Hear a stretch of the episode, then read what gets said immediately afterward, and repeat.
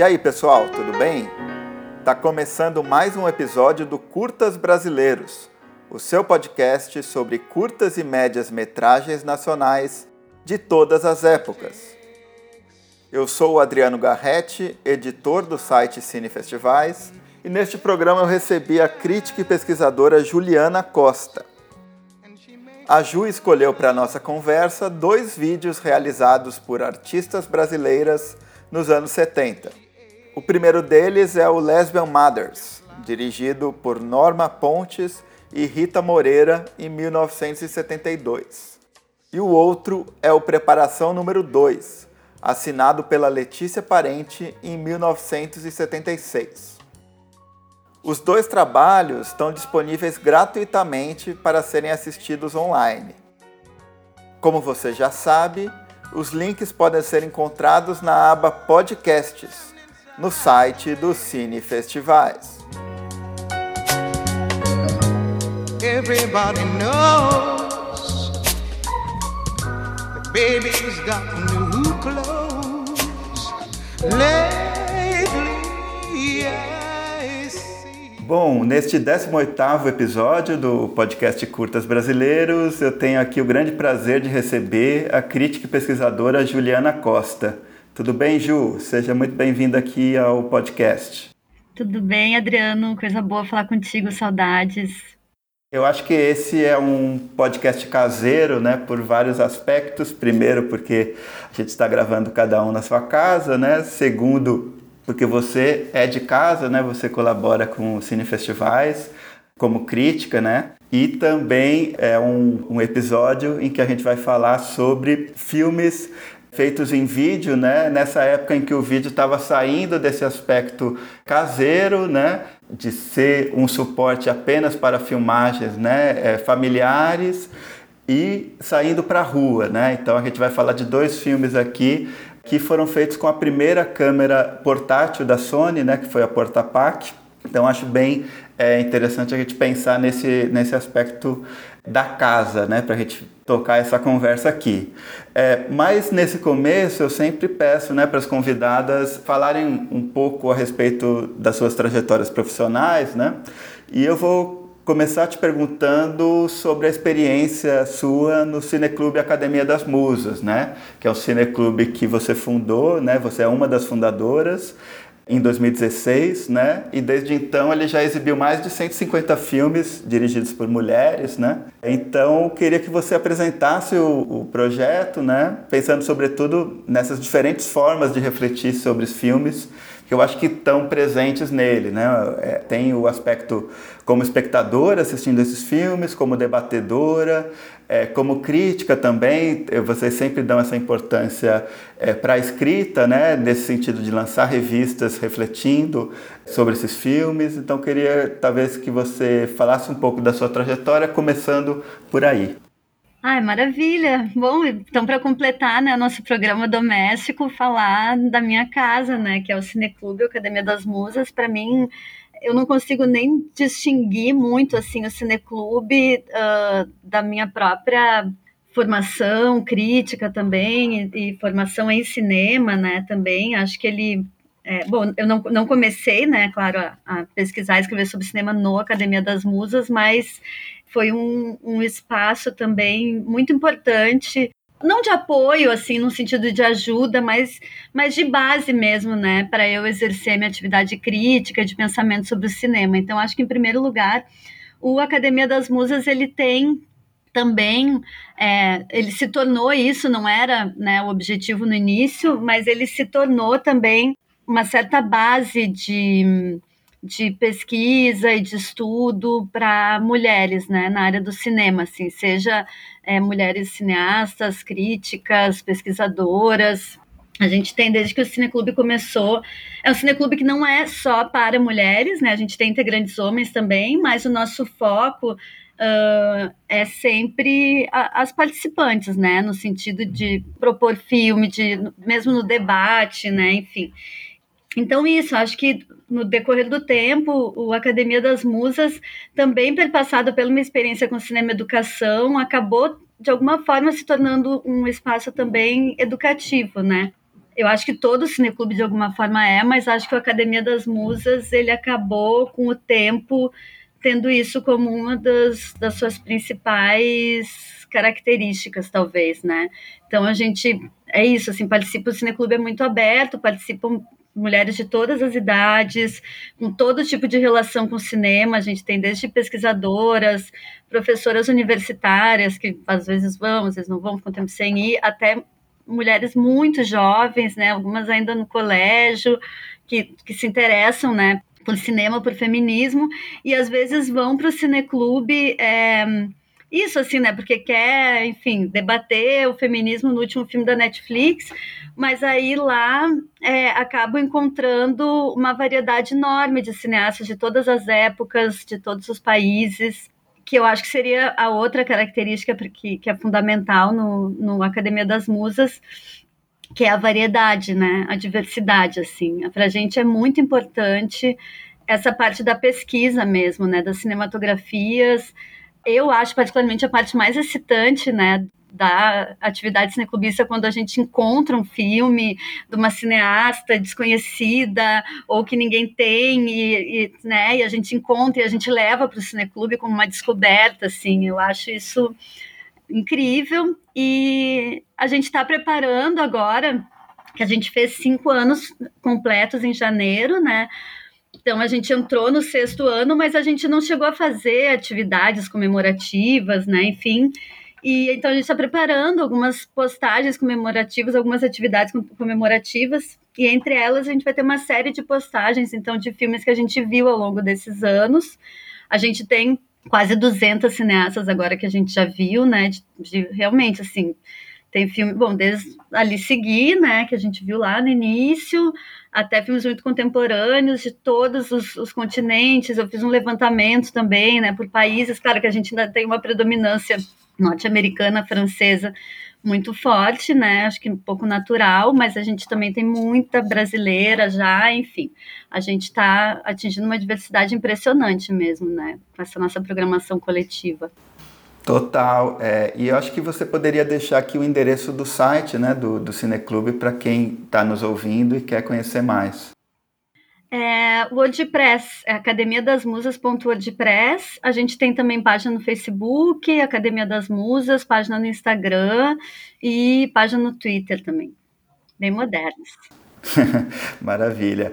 É, então eu queria é, entrar num tema que você já tocou nessa sua fala inicial, que é essa sua relação entre cinema e educação. Esse é um tema que está bastante presente na sua trajetória, né? Inclusive foi tema do seu mestrado, é, atualmente faz parte da sua pesquisa de doutorado, né? E você teve uma experiência, né, de alguns anos como funcionária do programa de alfabetização audiovisual da Prefeitura de Porto Alegre, né, que é um programa que apresenta né, é, filmes para crianças da rede pública municipal, né? E aí a gente está falando muito aqui, né, tanto no Cineclube quanto aqui no programa de alfabetização, acho que dessas sessões como uma experiência, né? Então, proporcionar uma experiência a partir do modo como que essas sessões são pensadas e do modo como que os debates se inserem, né, de um modo muito fundamental nessas programações. Então, queria que você comentasse um pouco esse seu interesse né, por cinema e educação e como que essa experiência é, no programa de alfabetização audiovisual mudou um pouco né, esse seu contato com essas possibilidades de se pensar e de se exibir cinema. Perfeito. Então, na verdade, a educação, ela tá para mim, a arte educação, na verdade, ela tá para mim até antes da pesquisa em cinema, né? Eu, a minha forma, minha graduação é em artes visuais, eu tenho licenciatura também, e eu trabalhei alguns anos antes de trabalhar no programa de alfabetização no projeto educativo da Bienal do Mercosul, que é uma bienal bem grande, que tem aqui já desde o início dos anos 2000, e essa Bienal tem uma característica que, pelo menos nos anos que eu trabalhei, que o projeto educativo ele é muito importante. Né? Ele se tornou ali pela quarta edição do, do evento, ele se tornou um dos principais eixos, o projeto educativo, junto com a, a própria uh, exposição, né? Então eu venho dali, trabalhei alguns anos ali, né? Uh, eu acho que essa essa ideia que tu traz, né, do, da experiência e, e, da educação como uma experiência, né, e da educação como uma experiência com a arte, eu acho que antes ainda vem vem então desse trabalho com, com arte, educação e o trabalho com o cinema é um prolongamento, né?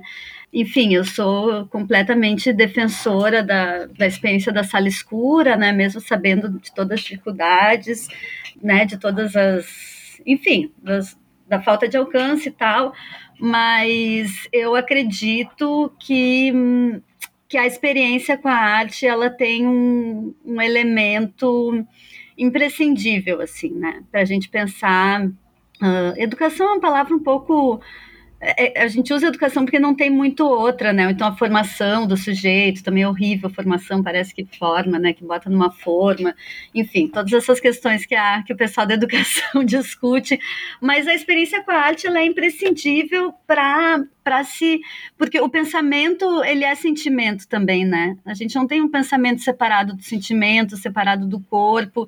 E a experiência com a arte ela é uma experiência física do corpo né e então ela é inseparável assim. E acho que a educação ela acaba permeando tudo que eu faço, Adriano, mesmo a minha, minha atividade crítica, né? É, eu escrevo crítica de cinema desde 2013 e eu acho que mesmo na crítica, assim, mesmo não, acho que na crítica é, tem também tem esse movimento, né, da, da educação e aí também não de uma educação hierárquica, né, como se o crítico estivesse ensinando algo de forma alguma, mas numa educação de uma, da busca pelo encontro com o outro, né, porque o, o conhecimento ele também acontece a partir do encontro com o outro, então é a partir do encontro do sujeito com o filme, a partir do encontro dos sujeitos num, num debate cineclubista, a partir do encontro com o outro através de um texto, e é daí que o conhecimento, né, que, que a experiência acontece mesmo, então acho que mais ou menos por aí. Com certeza. É, então, eu vou introduzir aqui é, rapidamente para quem está nos ouvindo né, os dois filmes sobre os quais a gente vai falar hoje. Então, o primeiro deles né, é o Lesbian Mothers, realizado pela Norma Pontes e pela Rita Moreira em 72, né? É um documentário que vai registrar, como diz o título, né? É, ele traz depoimentos de mães que se descobrem né, posteriormente a, a, casamentos heteronormativos como lésbicas né, ou bissexuais. E de alguma forma é um filme que vai discutir né, como que a sociedade daquela época, é, sobretudo ali naquele ambiente de Nova York, né, entende né, essa questão das mães lésbicas, né? E há ali, como em outros filmes da Rita Moreira, há uma, uma frontalidade, uma violência nos discursos homofóbicos, né? Que é uma frontalidade assim muito marcante, né? E é um filme que foi realizado com a Porta Pac, que é a primeira câmera, é, primeiro equipamento portátil da Sony, né? Foi feito como parte de um projeto da Rita e da Norma que chamava Living in New York e representou né, a New School for Social Research na primeira mostra de vídeo de Tóquio. Né? E o segundo filme que a gente vai tratar aqui é o Preparação número 2, da Letícia Parente. É um filme é, de 1976, né, de sete minutos, no qual a, a Letícia é filmada injetando alguns, algumas seringas, né, que a gente entende no filme como sendo vacinas, né, e que são vacinas que trazem alguns dizeres, né, como o antirracismo, o anticolonialismo, a antimistificação da arte, né, e é interessante pontuar que a Letícia ela fez parte dessa primeira geração né, da videoarte é, no Brasil. A gente tem que lembrar né, que essa câmera, a, a Portapac, ela surgiu em 67, né, mundialmente, mas aqui no Brasil, sobretudo é, a partir do início dos anos 70, quando o João Tobi Azulay ele trouxe essa câmera dos Estados Unidos para o Brasil, né, formou-se um núcleo né, de, de artistas pioneiros né, na videoarte, do qual fazem parte né, o, o John Toby, a Letícia, a Annabella Geiger, né, que foi uma artista que teve uma relação muito próxima com a Letícia também, É, então eu estou pontuando assim esse contexto, né, que é o contexto dos anos 70, que não é propriamente um contexto do cinema, né, que é um contexto da videoarte, para fazer uma pergunta inicial mais geral assim sobre os filmes, né? Porque a gente estava falando aqui dessa ideia da alfabetização visual, né? Que está presente no próprio nome do projeto que você trabalhou em Porto Alegre, né? Alfabetização audiovisual. E me parece que aqui no vídeo, nos anos 70, talvez seja uma ideia interessante da gente pensar, né? Porque de alguma forma é uma arte que surge dissociada do cinema, né? e de alguma forma essa geração pioneira ela está descobrindo um outro alfabeto, né? Uma outra forma de se relacionar com essa com esse meio de produção de imagens e sons, né? É, então queria começar é, pedindo para você é, falar um pouco né, dessas suas escolhas por esses filmes, pensando justamente nessa ideia né, de, de um novo alfabeto sendo criado é, e de como né tá presente nesses filmes muito essa ideia de novidade mesmo né de descobrir algo novo a partir dessa tecnologia. Perfeito é muito legal assim essa relação né com, com a alfabetização audiovisual enfim né o, o projeto que eu trabalhei né essa ideia do de uma gramática né que se cria a partir mesmo dessa, dessa descoberta né de uma nova linguagem né ao mesmo tempo, eu, eu não consigo ver muito dissociado, quer dizer, claro, consigo ver bem dissociado, né? Mas o cinema, né, essa o cinema como movimento, né? O cinema como até indo longe assim, o cinema mais até do que como uma linguagem, o cinema como uma epistemologia, né? Um modo de, de conhecimento do mundo, né? De, de relação de conhecimento do mundo. Nesse sentido, eu acho que a gente tem um, uma, uma, sobreposição, na verdade, de aparatos técnicos, né? O vídeo, depois o digital, enfim, que vai dando continuidade a essa epistemologia mesmo cinematográfica, né? Que surge ali no, no final do século XIX. Mas pensando nas modificações que o vídeo trouxe, então, né, para essas imagens em movimento, eu acho que, que tem. Bom antes só de, de, falar sobre isso, uh, falar sobre a, a Letícia Parente, né, numa relação com o cinema, assim, que acho que as duas cineastas, né, uma uma se, se intitula videa, videasta, videasta, a Rita Moreira, ela diz que ela não é cineasta, ela diz que ela é videasta porque ela diz que ela faz vídeo e ela vem do jornalismo, né, então tem esse, esse traço bem forte, assim como a mesma Carole Rossopolos, né, que teve mostra pouco, ela também se intitula videasta, como uma linguagem própria mesmo, né? Um pouco, acho que também uma nomenclatura política, né, de delimitar um campo, enfim. E a Letícia Parente, então, vídeo artista, né? Nenhuma das duas está inserida no, no contexto do cinema, né? Mas eu acho interessante, assim, esses jogos, porque eu acho que esses jogos nos revelam questões do próprio cinema. E vou dar um exemplo: teve uma mostra em Porto Alegre, uns dois anos atrás, que foi Cinema de Invenção, na Cinemateca Capitólio. Então se vem sempre, né, aquela ideia, assim, né, o desafio das programadoras e dos programadores de dessas mostras de, de, cinema de invenção, cinema novo, que não tinha mulheres nos movimentos, né, ou muito poucas, enfim.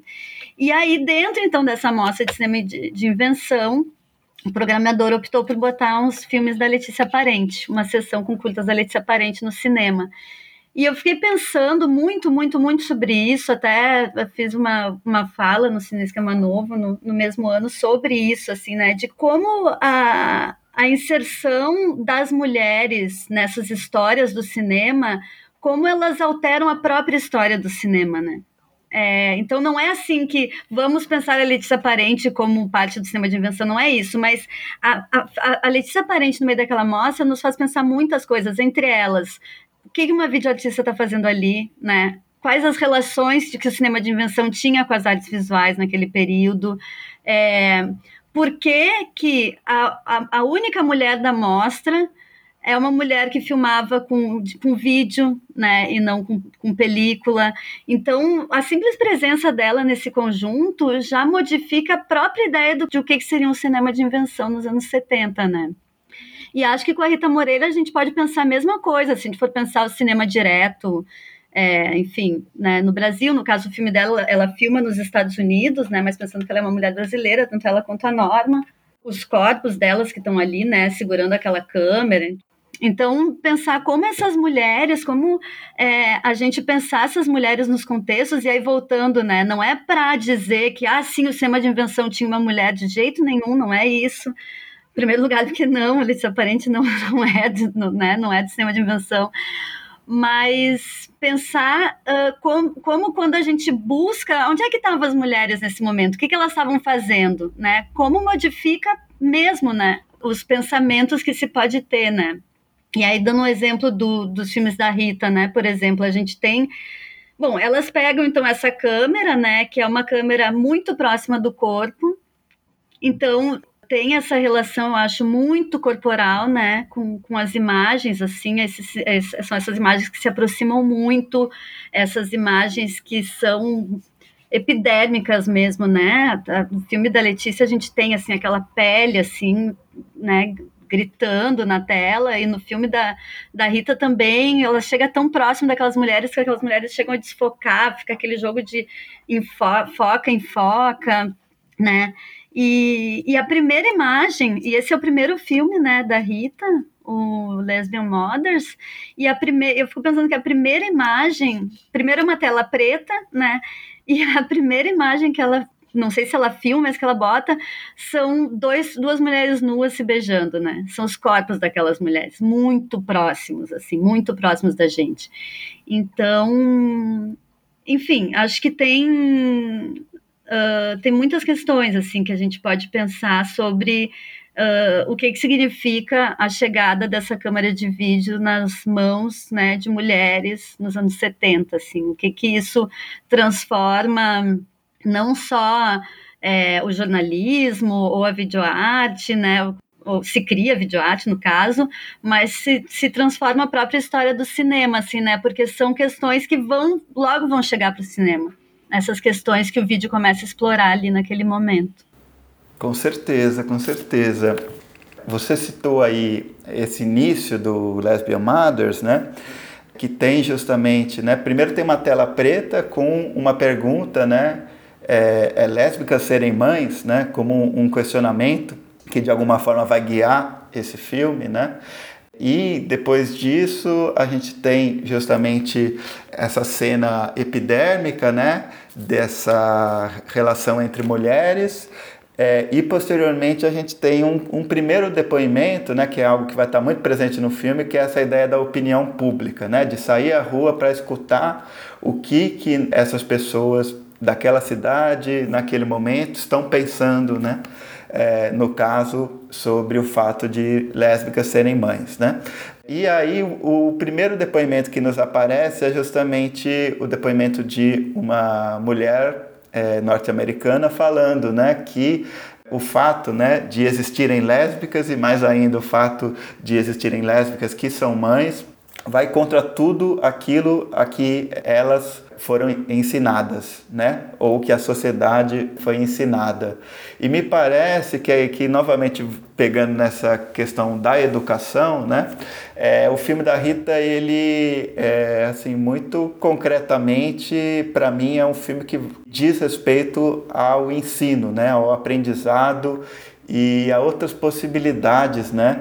De se chegar a esse a esse aprendizado mesmo, né, que não é esse aprendizado que é, esteve presente, por exemplo, nessa vida dessa mulher que deu esse depoimento durante a vida toda, né? Que, que enfim, é, é, é homofóbico, patriarcal, etc. Né? E, e, tem uma cena que, que acho que remete muito a isso, que é justamente quando tem uma mãe que está sentada num, num piano com o filho dela, né? E ela toca um pouco esse piano, mas ela não sabe tocar direito, né? É, mas esse ensino, é, de alguma maneira, passa para esse filho, e nas cenas seguintes a gente vê os filhos tocando esse piano de um modo muito melhor do que a própria mãe, né? É, eu acho que isso diz muito respeito a esse desejo do filme, né? De, de ser um filme que também trilhe, né? é, esse caminho que seja didático, né? É, é, essa palavra a gente sabe, né, que muitas vezes é, é, associada a priori como algo ruim, né, pela crítica de cinema, etc., mas que não é, né, não, não, não tem essa carga, né. É, mas eu acho que a, que a Rita traz muito, né, essa ideia é, do didatismo, de um certo legado, né? Tem esse aprendizado geracional, né? Porque as crianças estão muito presentes no filme também, né? Tem até um momento em que tem uma criança que fala, né, como a avó reagiu ao fato de a mãe dele, no caso, se assumir é, como lésbica, né? E ele fala que a avó achava que aquilo era uma aberração, mas que ele achava que era normal, né? É, então, queria talvez partir daí, né? Primeiro dessa ideia de aprendizado e também dessa ideia de passagem é, geracional, para que você comentasse um pouco. Muito legal. Sim, acho que o, o, filme da Rita, a cinematografia da Rita, ela é bastante didática, assim, de um jeito bom. Eu gosto muito também da palavra transmissão. Acho que a palavra transmissão é bom e acho que nessa cena do piano ela é muito clara, né, nessa relação assim, porque a arte, a arte a gente não ensina, a gente transmite, né, de alguma forma, a gente transmite uma paixão, a gente transmite um desejo, né, um desejo de conhecer mais, a gente transmite uma curiosidade mais do que ensina qualquer coisa. Essa passagem do piano é emblemática assim. Mas até indo para uma questão mais didática, assim, né? E aí pensando em, em termos de sociedade mesmo, acho que tem um em todos os filmes da Rita e ela não não nega isso de forma alguma, inclusive sustenta tem esse desejo de intervenção social mesmo, né? Então de de mostrar, olha, a gente tem aqui na rua uma mulher que está dizendo que, né, que as lésbicas são aberrações, que não é normal, e a gente tem aqui uma mulher lésbica com dois filhos, né, que está, enfim, falando sobre a sua experiência. Então, ela, ela faz esse confronto muito claro, sem medo de ser óbvio, né? Eu acho que ela é muito objetiva, assim, no que ela quer mesmo passar. Eu acho que isso tem a ver com várias coisas, assim, acho que tem a ver com com a trajetória né, jornalística dela, então ela vem mesmo da comunicação, então tem esse desejo de comunicar, né? Que no, no filme da Letícia, por exemplo, a gente, eu acho que a gente tem essa questão educativa também no filme da Letícia, que acho que vou falar um pouquinho, mas é de outra forma.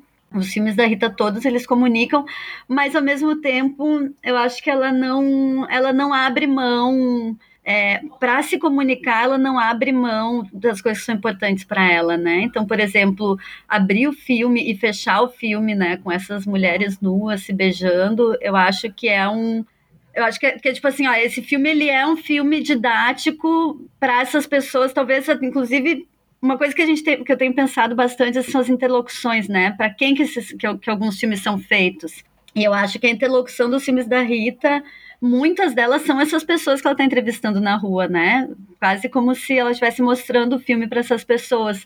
Mas ainda assim ela não abre mão de botar aquelas mulheres nuas se beijando, ela não abre mão de botar aquelas crianças no meio daquelas mulheres lésbicas, né? Enfim. Então acho que acho que ela tem essa hum, como é que eu vou dizer essa firmeza assim né de, no que ela no que ela acredita assim apesar da porque eu acho que às vezes nesse discurso do didatismo eu acho que a gente cai muito e sobretudo na contemporaneidade assim acho que antes também mas eu digo por agora que é o tempo que eu vivo eu acho que a gente às vezes cai muito fácil num numa comunicação superficial, sabe? Como se para ser acessível ou didático a gente precisasse subestimar o outro, a gente precisasse aconchegar o outro. Ah, ele só vai me ouvir se eu não. Né, falando, claro, em termos cinematográficos, mas discursivos também, né? Mas ah, ele só vai me ouvir se eu tiver, né? Se o filme for confortável, se o filme abraçar, se o filme, né? Tipo, busca essa interlocução sempre muito apaziguadora, assim. E eu acho que o, o didático, né, o, o, didático e o comunicativo, a comunicação, ela se dá de muitas formas. Então, acho que esse, o cinema da Rita é um exemplo bom assim, em relação a isso. E o educativo no filme da, da Letícia eu acho muito bom, porque é um, é quase essa coisa dela se injetar, né? Aquelas palavras, assim. Então, ela bota para dentro do corpo dela. É como se não bastasse a cabeça, né? Pensar. Isso que eu, que eu tava falando, né? Que o pensamento é o corpo também, né? A gente sentir também é pensar, né? Enfim, o corpo pensa.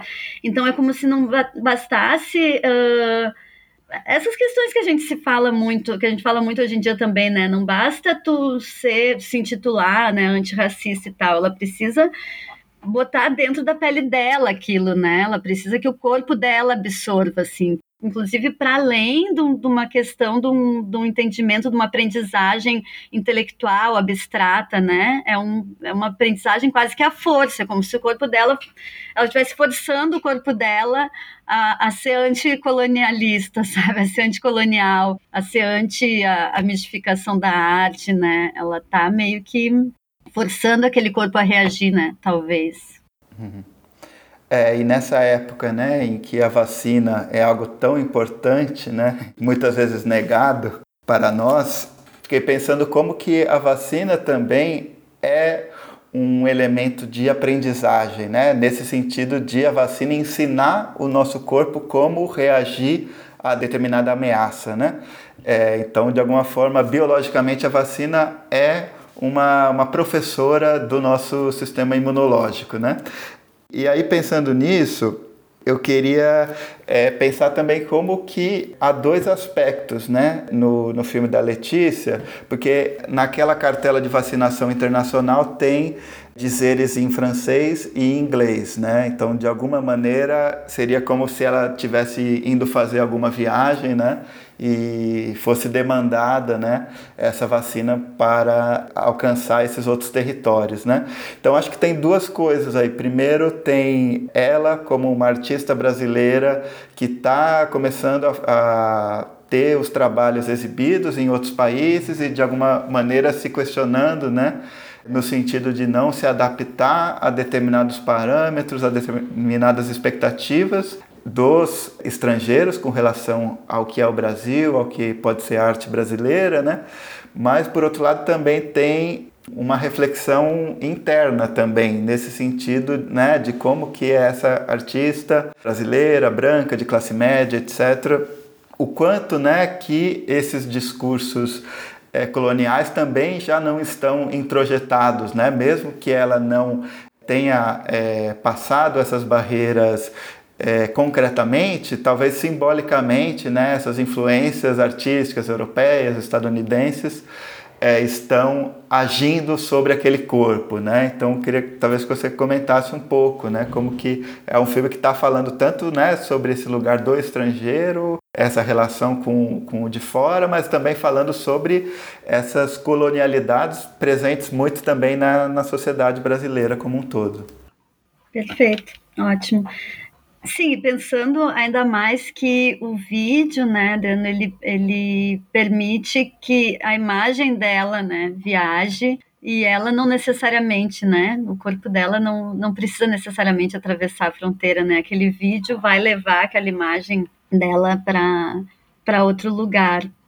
Acho que tem também a questão da própria a própria tecnologia, né, de alguma forma ser ser estrangeira, né? Tem essa uma câmera norte-americana, né? Enfim, e da forma como ela chega. E aí tem um pouco até essa, essa coisa da, da antropofagia, né? Que eu acho que tem um pouco também no filme da, da Rita, a forma como ela subverte o fato dela estar nos Estados Unidos filmando, elas serem né, mulheres brasileiras estarem filmando nos Estados Unidos, o que que isso também é, de que forma isso altera o olhar sobre aquelas pessoas, né? A gente não sei, a gente teria que ver um outro filme muito parecido de uma norte-americana, mas eu digo, a gente não pode nunca perder de vista que o filme da Rita, por mais que aquelas pessoas sejam norte-americanas, quem está atrás daquela câmera é uma mulher brasileira, né? Então é, é um olhar, é um olhar reverso, né? Uma reversibilidade assim do, do, do, outro mesmo, como tu diz, né? Quem que é o outro ali, né? O outro, uh, a gente pode pensar, bom, uh, O outro são é elas que estão ali, que são mulheres lésbicas brasileiras, mas o outro são aquelas pessoas, né? São aquelas mulheres que estão na rua, né? Aquelas norte-americanas. E no filme da Letícia, acho que também a mesma coisa, tem essa, essa relação com o outro mesmo, que é o outro que entra no corpo, né? Esse, o antígeno, né? Esse, como tu falou, o, o vírus da vacina, que é um vírus que a gente coloca o próprio vírus para o corpo reagir, né? Então é um outro que a gente coloca dentro do corpo também, para o corpo reagir. E eu acho que essa, que essa década dos anos 70, também 60 e 70, essa questão ela vem muito à tona, né? Essa questão das colonialidades e dessa mesmo dessa retroinfluência, né, entre colônias e matrizes, sei lá, mas entre os colonizadores e colonizados, né? Como, claro que a gente tem uma enxurrada, né? Os países colonizados tem uma, uma enxurrada assim de, de cultura, e não só de cultura, assim, de uh, exploração econômica, né, e mesmo política, mas existe também essa essa retroinfluência, né, sobretudo na cultura, daí na economia, na política menos, mas na cultura acho que, que, que a gente tem um movimento contrário também, e aí a gente tem no, no movimento de contracultura brasileiro isso muito forte, né, nos anos 60, 70, que retoma ali também a década de 20 em relação a isso, né? Um pouco uma ideia de comer o outro, né? De, de ser junto com o outro também, de alguma forma, né? Total, total. E no filme da Rita, né, é, você falou desses momentos de amor entre duas mulheres que abrem e, e fecham o filme. E não é à toa, com certeza, que são momentos que aparecem enquadrados pela tela de uma TV, né? E a gente tem ali a TV se tornando um meio, um veículo é, hegemônico de é, comunicação de massa ali nos anos 60, né? Ao longo da década de 60 e já na década de 70 isso é, se consolida, né? E de alguma forma o, essas narrativas, né? Tanto da Rita quanto da, da Letícia, quanto em outros casos, como próprio, da própria Carole Rossopoulos, né?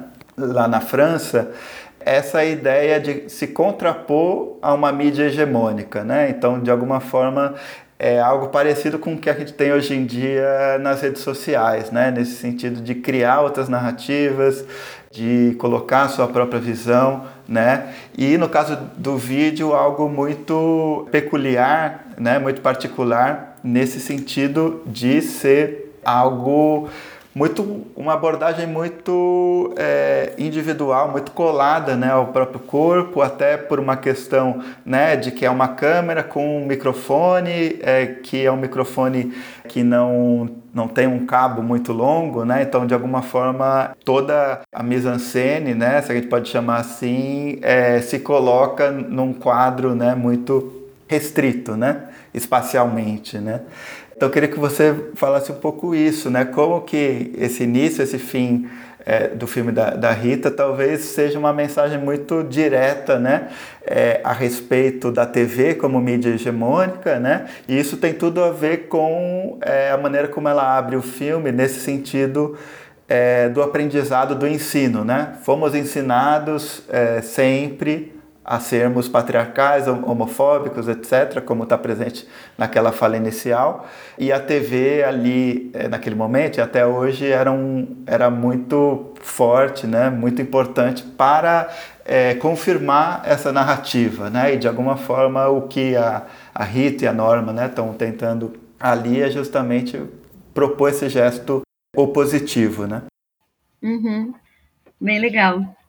Eu acho que tem acho várias coisas, assim. É, essa televisão no final é muito interessante porque ela fecha um pouco o ciclo do filme, né? Que abre com aquelas imagens e depois aquelas imagens também vão parar na TV, né? É, daquelas mulheres, enfim. Acho que sim, acho que tem tem tudo a ver com esse, esse desejo da Rita de comunicação, de difusão, né? Esse didatismo. É, e, e e um pouco isso, assim, né? Se isso aqui estivesse passando na casa de todo mundo, né? Talvez o mundo fosse diferente. É, ao mesmo tempo, hum, aí uma opinião pessoal minha, que não tem tanto a ver com, com o filme, né?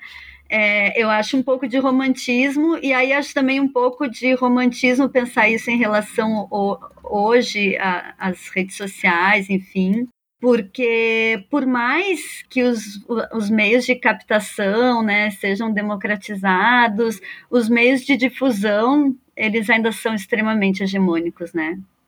e coloniais, enfim. Então, assim como a televisão nos anos 70 e hoje também, a própria internet é diferente de como ela surge lá no final dos anos 90, ela foi completamente domesticada, né, e capitalizada, sobretudo. Então, mesmo essa linguagem das redes sociais, essa linguagem algoritmo das redes sociais é absolutamente capitalista, né? Isso de quantos likes aparece, quanto, quantos, quanto mais likes tem, mais aparece. Então tem essa coisa do, do acúmulo, do consumo, que é o espírito do capitalismo, né? Óbvio. Mas enfim. É, então acho que que essa ideia da difusão, e aí eu fico pensando, por exemplo, acho que esse filme da Rita, né, o Meu Mothers, hoje eu acho que ele passaria tranquilamente num. Claro, não dos anos 70, mas assim, a forma como ele é construído, eu acho que ele passaria muito fácil na Globo, sabe? Um curta-metragem que, que aparecesse. Quer dizer, assim, um, o discurso dele. Eu acho que eles cortariam duas partes. Eles cortariam as mulheres nuas se beijando e eles cortariam a parte que a, a lésbica uh, relaciona o patriarcado com o capitalismo né, e fala que, que é tudo a mesma coisa, assim. Essas duas coisas estreando na Globo, acho que todo o resto estaria, sabe? E, e eu acho que isso faz toda a diferença. E, e, na internet um pouco a mesma coisa, assim, né? Porque com essa economia dos, dos algoritmos, assim, o, o que que chega pra gente, né? Tudo que chega pra gente é mediado, né? Por essa lógica, assim, do que é, do que é aprazível, do que é, né, fácil e tal. Isso eu falo mais em relação ao audiovisual mesmo, né? Mas acho que em relação às informações, de alguma forma também. Claro que a gente tem formas, né, de, de assistir, mas eu falo assim no grosso da difusão, né? Nesse sentido, acho que o filme da, da Letícia Parente, de alguma forma, ele tem menos alcance, porque está circunscrito nesse sistema das artes, né? Que é um sistema que também tem todos os seus problemas. Mas ele também tem possibilidades, uh, outras possibilidades de, de existência de pensamento, né? Que talvez ele não teria se estivesse dentro de um sistema, que que ele não teria se ele estivesse buscando um sistema de ampla difusão, né, de, enfim, que era um pouco, eu acho, o desejo da Rita, né, quando ela faz esses filmes e quando ela traz a televisão para dentro de casa, que eu acho que tem essa visão romântica, né? Eu entendo, realmente, é isso. Agora eu tenho uma câmera, eu sou a minha televisão, eu vou criar conteúdo que vai, ou vai passar na televisão, ou. Tipo, agora o meu poder com o poder da televisão se igualou, né? Eu acho que teve, assim, um pouco esse romantismo ali nos anos 70, talvez, né? Mas revelou que não. Quer dizer, a televisão sempre foi, né? Um, talvez a instituição mais hegemônica que existe, assim, né? E acho que a internet vai para esse caminho também. Sim, com certeza. E de alguma forma, é, na internet há essa formação de bolhas, né? Que de alguma forma inibem o confronto de ideias, né? Então, de alguma forma, você fica reiterando, né, a opinião que você já tinha. E o que eu acho interessante na Rita e é desconfortável também em algum aspecto, né? É justamente a frontalidade com a qual aparecem né, os depoimentos colhidos ali na rua, que são depoimentos extremamente né, preconceituosos, violentos, criminosos, né? E é curioso, né? Primeiro a gente pensar o que mudou de lá para cá, né? E de alguma forma há uma consciência da sociedade, pelo menos de que esse discurso de ódio não vai ser permitido publicamente, né? É, então acho que uma das diferenças primeiras assim que a gente pode pensar é isso, né? Será que foi o pensamento da sociedade que mudou tanto assim, né, dos anos 70, ou se a gente pensar no temporada de caça dos anos 80 para cá, né? Ou foi algo né, que se colocou uma barreira, uma barreira social e uma barreira criminal também, nesse sentido, né? Se a pessoa propagar esse discurso, ela não vai passar incólume como passa, né? Tanto no Lesbian Mothers, lá no, em Nova York, quanto no Temporada de Caça aqui em São Paulo, né? E aí eu, eu queria pensar um pouco nisso, né? Como que são falas né, extremamente é, violentas assim e a Rita ela não foge delas, né? Nesse sentido de amenizar essa violência que está ali presente na sociedade, né? De alguma forma ela vai fazer uma confrontação, né? E que é uma confrontação, sobretudo, a partir dos gestos de montagem, né? Que o filme faz, né? E eu acho que isso carrega, obviamente, né, riscos, né, riscos de talvez, é, enfim, propagar certos discursos de violência, etc. Né? É, mas de alguma forma, eu acho que no mundo de hoje, né, é, os riscos são muito pequenos, né? E quando os riscos são muito pequenos também, né, a produção de dissenso, de, de debate também se torna mais pobre, né? Então eu queria que você comentasse isso. Uhum. Total. Não, inclusive ela busca, né? Não só ela ela busca essas falas, eu tenho a impressão um pouco assim que ela escolhe as falas mais violentas para botar no filme e para contrapor, né? E é, é isso assim, é, eu acho que ela consegue com a própria linguagem né, cinematográfica ali, ela consegue fazer uma quebra de braço ali com esses com aqueles discursos que ela ganha, né? Eu acho que esse é o jogo assim. Ela faz questão de mostrar aquela violência de uma forma muito clara, muito explícita, né? A violência daquelas daqueles discursos, né? E contrapor, enfim, com a fala daquelas mulheres, né, que são incríveis e aquelas crianças completamente felizes, né, bochechudas, bem nutridas, inteligentes. Então ela contrapõe ela cria né, esse choque entre os discursos. E hum, eu acho muito importante, assim, essa, essa ideia da, da confrontação, né, de estar diante do outro, assim, e, e pensar um pouco isso, né, de estar diante da imagem, porque a gente está diante da imagem é sempre um risco, né, é sempre um risco, a gente está sempre correndo o risco. É o risco do outro, né? A imagem é um outro também, ela nos constitui e, e ao mesmo tempo, ela é esse outro que nos constitui e que ao mesmo tempo é constituído pela gente, né? Então, acho que estar diante da imagem é sempre um risco de constituição de si e de constituição da imagem. E é nesse risco que o cinema joga, né? É nesse risco que o cinema existe, assim. Eu acho que o que não é risco é publicidade, né? Acho que quem não arrisca, é a publicidade ela não pode arriscar, ela não, não, não pode correr risco no mercado, né? É, só quem corre risco no mercado é acionista da bolsa, olhe lá. Mas o, o cinema, o, o, audiovisual, né? Que não é cinema, mas o audiovisual que não corre risco é publicidade, né? Então acho que é isso, assim. E mesmo o filme da, da Letícia Parente, a mesma acho que é a mesma questão, né? É, tu corre o risco também de ver aquele corpo violentado, né?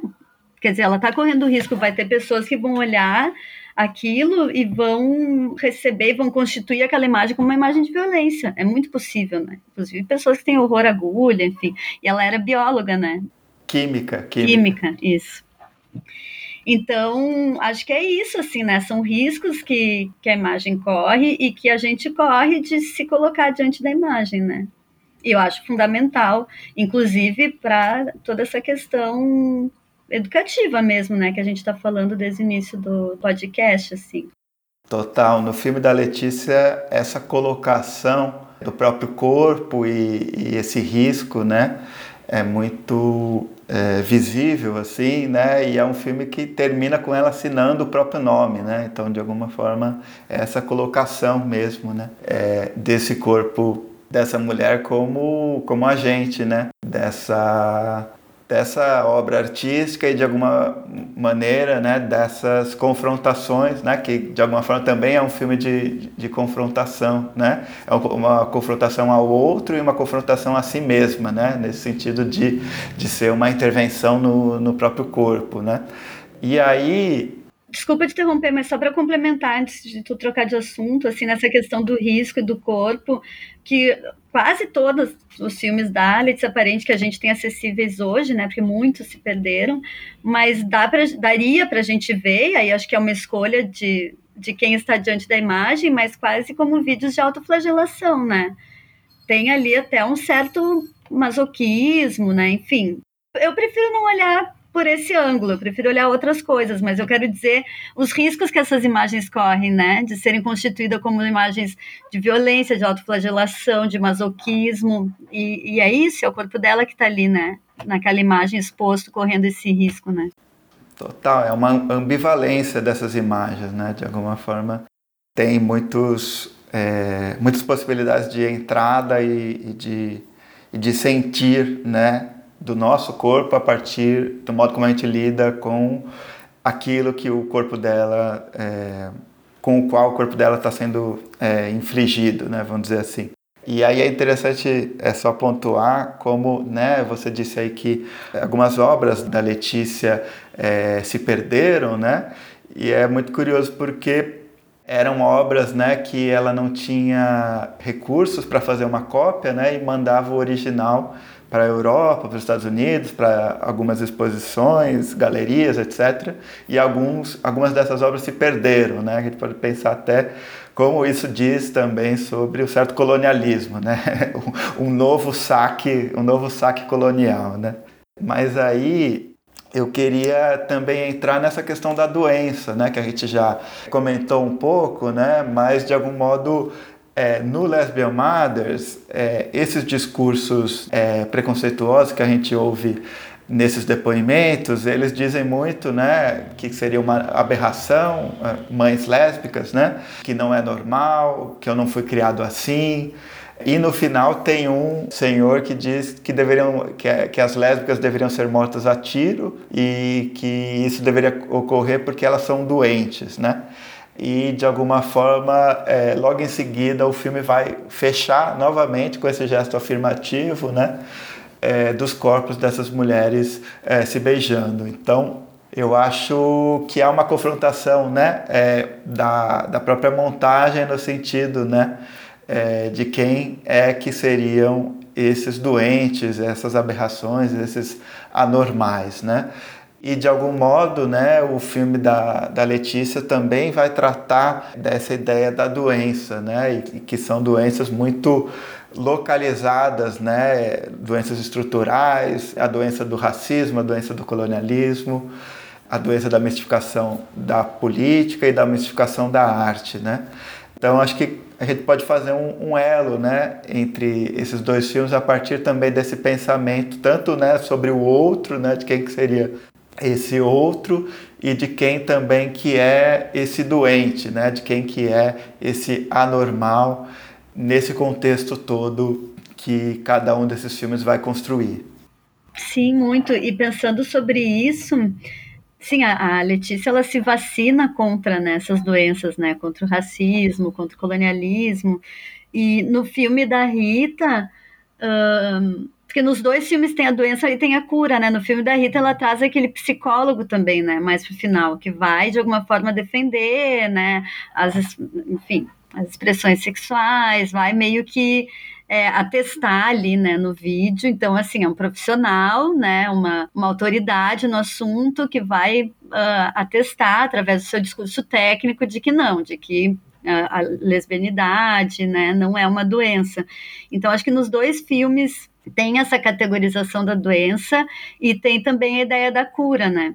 Acho que são dois, porque acho que a gente vai ter também, por um outro lado, outros filmes e produções artísticas do mesmo período que vão fazer meio que não o oposto, assim, mas vão por outro caminho, né? Que vai para um caminho não da cura, mas de uma ideia de que, de que a doença também faz faz parte, né? De que, tipo, não tentar dizer que o anormal é normal, mas de que o anormal também existe, enfim, só pensando aqui alto, né, um pouco essas diferenças, assim, porque são dois filmes que trazem essa ideia de cura bem forte, mas de alguma forma também de, de, formas opostas também, né? Porque o da Letícia, ela quer se curar de uma doença social e o da Rita é uma ideia de que, enfim, né, uma prova ali de que ser lésbica não é ser doente, né? Um especialista falando, né, trazendo essa, essa voz da autoridade.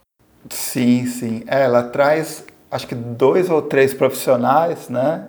Psicólogos, psiquiatras, que são momentos né, de, de depoimento mesmo, nesse caráter mais jornalístico, e, e tem né, um, um, momento em que é um, um, psicólogo diz né, como que historicamente a psicologia ou é, a maioria é, dos profissionais da psicologia se adequaram a discursos preconceituosos, né? Então ele fala, se não me engano, da, da epilepsia, de outros casos, né, em que a psicologia de alguma forma se adequou né, ao preconceito da época para dar um atestado científico, né, de que aquele preconceito era correto, né? Exato, e a gente tem uma, hoje em dia, pensando em hoje em dia, trazendo essa discussão um pouco, a gente tem uma patologização e essa ideia da patologia e da cura, né, também nos discursos contemporâneos bem fortes, né, então uma quantidade imensa de, de doenças, né, de distúrbios ou doenças psicológicas, e, ao mesmo tempo, uma mesma quantidade de discursos é, lutando por normalizar, né? Então, uma sociedade que cria, cria doença e, e, tenta normalizar o tempo todo, assim, né? Parece que precisa desse movimento, porque ao mesmo tempo também, se tu não cria doença, tu não precisa normalizar, né? Se, tipo, se a doença não existe, não sei, acho que é um jogo social engraçado, assim, né? Curioso, não engraçado. Mesmo a ideia do heterossexual, da, da, né, da, da, da heterossexualidade e da homossexualidade, que são ideias muito novas, né, assim, em termos de humanidade, elas datam o quê? Do século XVIII, não sei, me corrija se eu estiver errado, XIX talvez, né, se tinha, claro, se tinha, tinha questão do casamento e, e da sexualidade, que até era um pouco mais separado, mas essa ideia, assim, né, de que existe o, o heterossexual e o homossexual é muito recente, assim, né? É, e de, de alguma forma o outro sempre precisa ser nomeado, né? Ser nomeado para ser combatido, né? E de alguma forma também eu fico pensando nessa ideia da assimilação, né? Porque é, é algo que quando a gente pensa, né, nessa ideia do preconceito e de como combater ele, né, muitas vezes recai um pouco em diferentes modos de, de confrontação, né? Tem uma ideia mais assimilacionista no sentido, né, de simplesmente ser aceito por essa mesma sociedade e tem uma outra ideia que visa justamente implodir, né, certos parâmetros, etc. Acho que isso combina muito com o que você estava falando também sobre a legitimação de certos filmes, né? É, por exemplo, não simplesmente assimilar a Letícia Parente ao movimento né, do cinema de invenção, ou assimilar a Inhe Varda a Nouvelle Vague, ou assimilar é, a Helena Solberg ao cinema novo, enfim, propor outras coisas, né? Então, talvez se você puder comentar isso e relacionar com os filmes, não, perfeito. É isso mesmo que tu falou, assim, como, como se implode, né? Se implode as próprias questões e, e se criam outras, né? Exatamente, não pela assimilação. E acho que no filme, nos dois filmes, né? No, tanto no da Rida quanto no da Letícia, por exemplo, da Letícia é uma falsa assimilação, né? Porque, por um lado, essa coisa da vacina é justamente uma ação que a princípio é uma ação de assimilação, né? Tu precisa se vacinar para viver em sociedade, para não adoecer e não adoecer o outro, né? Porque a, gente se vacina sobretudo de doenças de, que se contaminam e a contaminação vem do, do, contato com o outro, né? Então a vacina ela é um movimento de assimilação nesse sentido, mas por outro lado ela está se vacinando para ir contra os preceitos da própria sociedade, né? Então é como se ela tivesse ao contrário, se vacinando para se retirar daquela sociedade, né? Ela está se vacinando para estar fora de uma sociedade racista, para estar fora de uma sociedade colonial, para estar fora de uma sociedade que mistifica a política e a arte, né? Então é uma, é uma vacina ao contrário, né? De, de retirada e não de assimilação.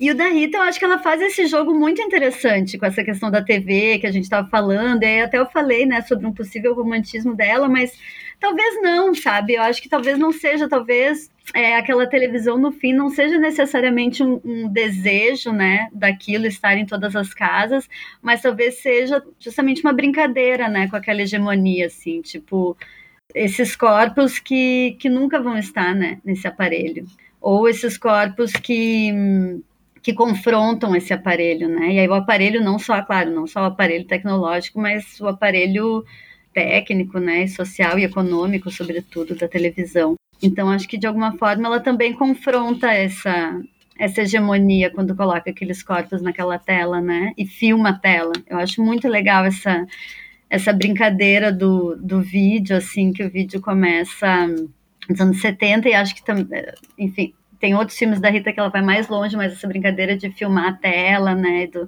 da tela dentro da tela. Total, total. Bom, acho que a gente falou bastante sobre os filmes. Teria algum aspecto dos dois assim que você queria trazer, que você anotou e a gente não conversou aqui? Eu até anotei umas coisas, mas acho que não. Acho que seriam assuntos também mais longos. acho que não é o caso de trazer agora. Mas assim, de como essas mulheres também estão é, ressignificando seus corpos, né? E um pouco como também estão combatendo uma ideia de uma mesmo de uma função social, né, do corpo do corpo da mulher, uma função social que eu acho que está amarrada esse corpo da mulher por meio da, da maternidade, né, da, da vida doméstica, enfim essa escrava assim, né, do, do capitalismo, né, no sentido de que esse trabalho não remunerado, né, que, que precisa existir. Que eu acho que o filme da, da Rita traz muito bem essa ideia da maternidade fora desse sistema, né, uma possibilidade de uma maternidade fora desse sistema patriarcal.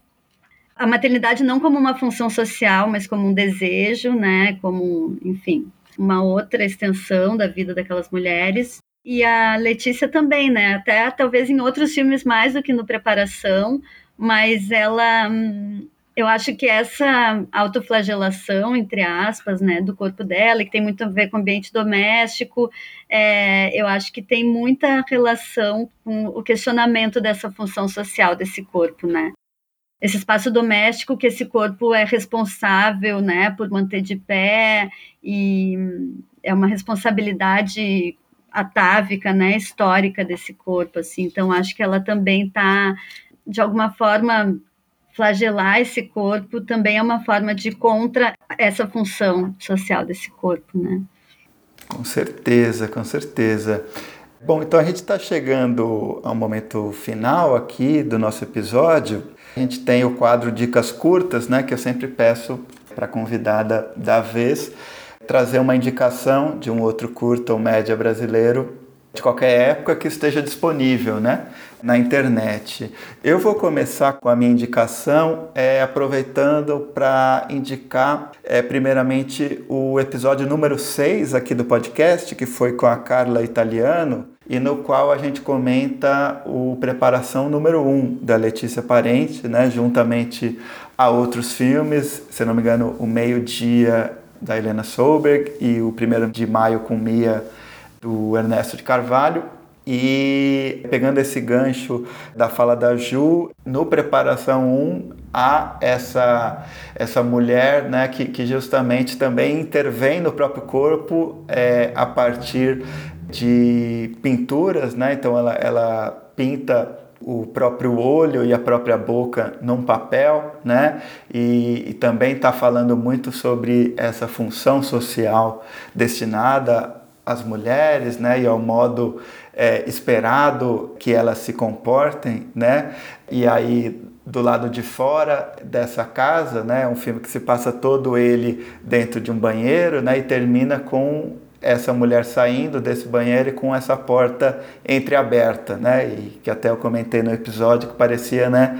Essa porta entreaberta um, um recado assim, né, de que essa liberação feminina ali dos anos 70 também acarretava outras opressões, né, que continuavam ali, talvez transmutadas, né? E eu queria indicar aqui um outro filme, né, da Letícia Parente, que é justamente o Marca Registrada, que é de 75, que é um filme, né, que se a gente fosse descrever ele, é um filme no qual a Letícia costura no próprio pé os dizeres Made in Brasil, né?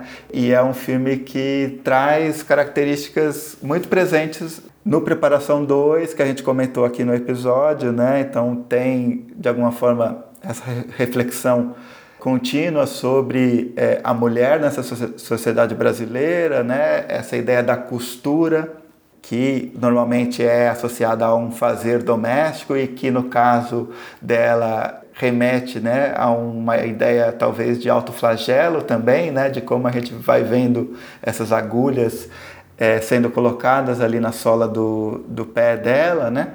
E assim como o Preparação 2 me parece um filme muito atual, se a gente for pensar em toda essa questão da vacina, né? E em todas as relações coloniais que, que se perpetuam por aí, né? Eu acho que o Made in Brasil é um filme que diz muito também sobre essa chaga brasileira, né? Que eu acho que a gente está vivenciando muito mais fortemente, talvez, durante agora a pandemia, né? De alguma forma, todos nós estamos doentes de Brasil, né? É, então, me parece um filme também muito atual para a gente refletir, né? Sobre aquilo que a gente está vivendo atualmente. Então, essa é minha indicação, marca registrada da Letícia Parente, e aí eu passo para a Ju para ela dar a indicação dela. Muito boa indicação. Ah, eu indico todos da Rita Moreira. Ela tem um canal no YouTube, assim, tem um trabalho muito interessante, jornalístico. Também ela volta para o Brasil depois nos anos 80, né? E vai fazer muitos filmes também de, de questões sociais. Tem um que eu gosto muito, que chama Temporada de Caça, talvez seja o filme mais conhecido dela, que eu acho que está numa, numa outra fase do vídeo já, porque é um filme que ela vai uh, continuar tratando né, da violência contra homossexuais a partir do assassinato de um homossexual em São Paulo, uh, irmão do Zé Celso Martinez, e é um caso que não é um caso isolado, é um momento ali em São Paulo que muitos homossexuais vêm sendo assassinados. Sempre foram, né? Infelizmente, um horror, mas acho que teve um período ali onde isso foi mais marcante. E a Rita faz um filme, então, sobre isso também, nessa pegada de entrevistar pessoas na rua, tem algumas declarações absurdas, tipo esse do Lesbian Model, né? de perguntar assim, ah, o que, que você acha, né, desses homossexuais assassinados de, de, pessoas nos anos 80, nas ruas do Brasil, dizendo, eu acho que tá certo, acho que tem que matar mesmo, né, assim, declarações chocantes, e que ao mesmo tempo ela monta junto com, também, com depoimentos, né, depoimentos de ativistas, com imagens de filme, com música. E aí eu acho que nesse filme, diferente do, do Lesbian Mother, que eu acho muito interessante, ela trabalha com o vídeo como essa matéria plástica mesmo, né? De recorte e cola, de, e a gente tem interferência nas imagens também, aquela imagem que começa a distorcer, ela traz imagens da televisão, imagem de cinema, enfim, ela manipula aquele, aquele vídeo, aquela, aquelas imagens, aquela linguagem para estabelecer o discurso dela, assim, que é um discurso sempre muito contundente, muito afirmativo, né, que sabe bem onde quer chegar. Então recomendo muito, é um filme muito interessante para a gente também para pensar o Brasil de hoje, de ontem, né, e e é isso, lembrar um pouco, às vezes, que gente, lembrar não, a gente sabe o tempo todo, né? Mas que a gente vive nesse país extremamente conservador, né? Extremamente machista, extremamente violento. Enfim, eu acho que o que o que aconteceu no Brasil de 2015 para cá faz a gente pensar nessas, nesse ciclo né, da história, assim, da ilusão que é uma ilusão de linearidade histórica que acho que a gente acreditou, eu pelo menos acreditei estar vivendo, né? Que tipo, bom, as coisas estão de alguma forma caminhando para frente, né? E, e, daqui a pouco a gente vê que não, né? Que volta tudo o tempo todo, até porque as coisas não passam, elas estão aí, né? Enfim, difícil. Estamos num momento difícil sim, sim. Não dá para fugir disso, né? Então, Ju, queria te agradecer demais aqui é, pela participação. Achei ótimo o episódio. É, você já faz parte né, do time do, do Cine Festivais e, enfim, foi ótimo ter mais essa colaboração de você aqui com a gente. Uma delícia, amei. Adoro sempre conversar contigo, adoro o site. Antes de ser colaboradora, sou fã. Para mim é um, é um espaço de pesquisa, assim mesmo. Então, muito obrigada pelo convite. I take just like a woman. Yes, I do. And I make love just like a woman. And I just like But I break just like a little girl.